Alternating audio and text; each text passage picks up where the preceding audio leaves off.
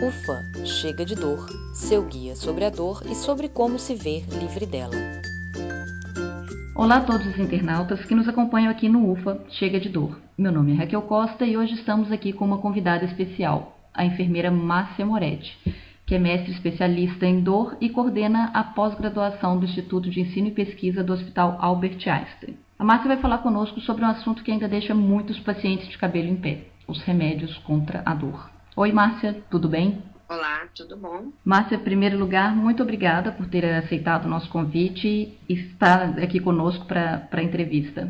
Eu que agradeço, estou à disposição. Bom, Márcia, nossa primeira questão é a seguinte: os remédios, eles acabam muitas vezes tendo que fazer parte da rotina dos pacientes de doença crônica. E para muita gente, a medicação vai ser para a vida inteira, né? Não vai ser uma coisa temporária, algo que ela vai ter que tomar para sempre. Muita gente acaba tendo que tomar uma carga alta né, de medicamentos, mais de um remédio ou mais de uma vez por dia, e aí isso acaba gerando um certo receio de vício no paciente. Isso é uma coisa que eu acho que é um, um pouco comum, o medo de, ah, se eu tomar remédio todo dia, eu vou me viciar no fim de um período. Então a minha primeira questão é exatamente essa: quais são os medicamentos usados no controle da dor que concretamente oferecem algum risco de gerar algum vício no paciente? É, muitas vezes, no primeiro momento, é realmente necessário você entrar quando o paciente tem uma dor incontrolável, entrar com uma gama de medicamentos para controle da,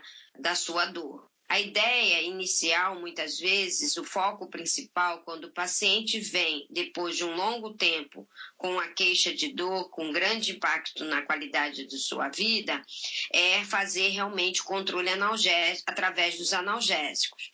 No entanto, com o passar do tempo, o paciente vai tendo contato com a, o que é a sua dor, como ela se apresenta, o que melhora, o que faz ela piorar, e isso faz com que a gente introduza, juntamente com os remédios, o tratamento não farmacológico que é muitas vezes a fisioterapia, a psicoterapia, acupuntura, meditação, né? Ah, para que o paciente comece a aprender a lidar melhor e enfrentar com os recursos internos a sua dor.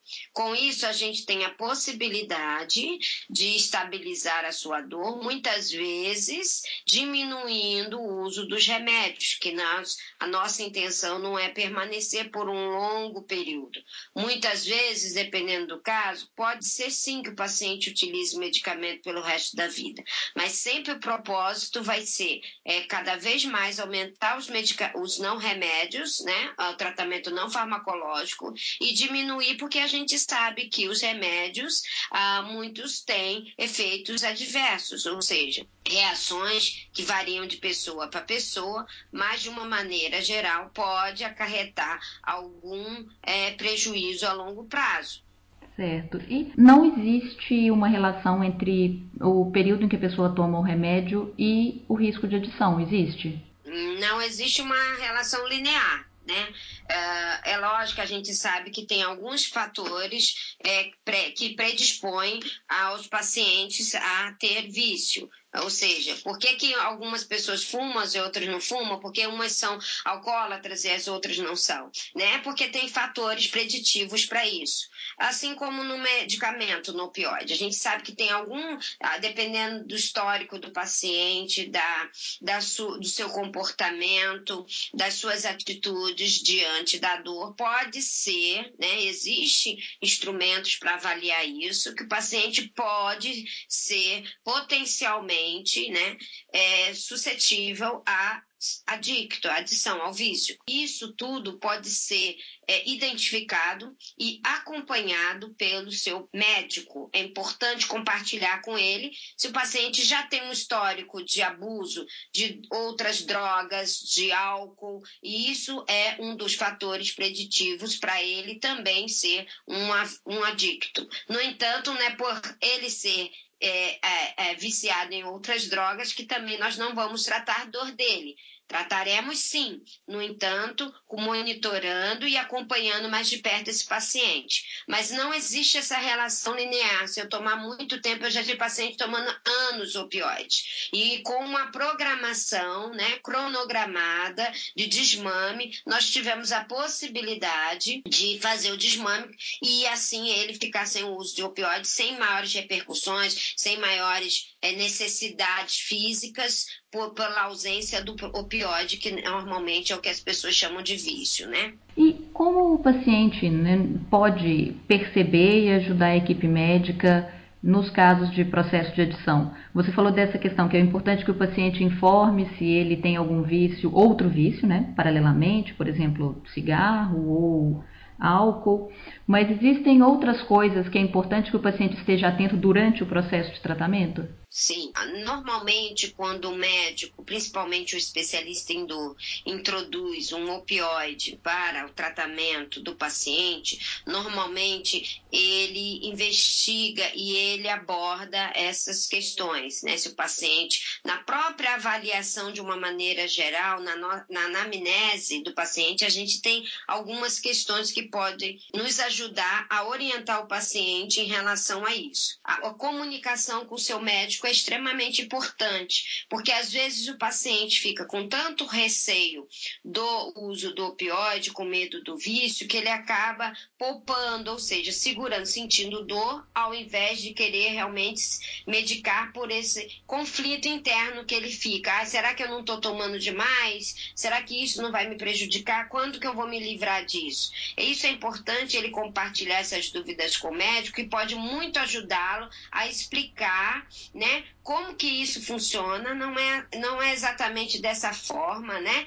É, e isso faz com que a, a, ele possa compreender melhor como que o, os medicamentos opioides eles agem no seu corpo, porque o melhor antídoto contra o vício é a própria dor. Se eu tenho dor e eu tomo o opioide para minimizar a minha dor, dificilmente eu vou ser adicto, porque eu tenho a dor, a minha dor é real. Então, isso tudo é muito importante o paciente é, perguntar, explorar e tirar suas dúvidas com seu prescritor. E um ponto que me chama bastante atenção no caso da dor é esse, que de um lado a gente acaba tendo essa ideia né, do vício, um receio muito grande do vício, especialmente quando a gente fala de opioides, né? Mas, de outro lado, a gente acaba tendo também abuso dos medicamentos que tem venda livre nas farmácias. E no caso desses medicamentos que tem venda livre, muita gente acha que, porque eles podem comprar o remédio sem receita, ele não oferece risco, então tudo bem. Mas, na verdade, não, não é isso, não é mesmo? Ah, não é porque a gente pode comprar na farmácia que está tudo liberado e a gente não vai ter nenhum problema, não é mesmo? É verdade. Isso é algo que a gente.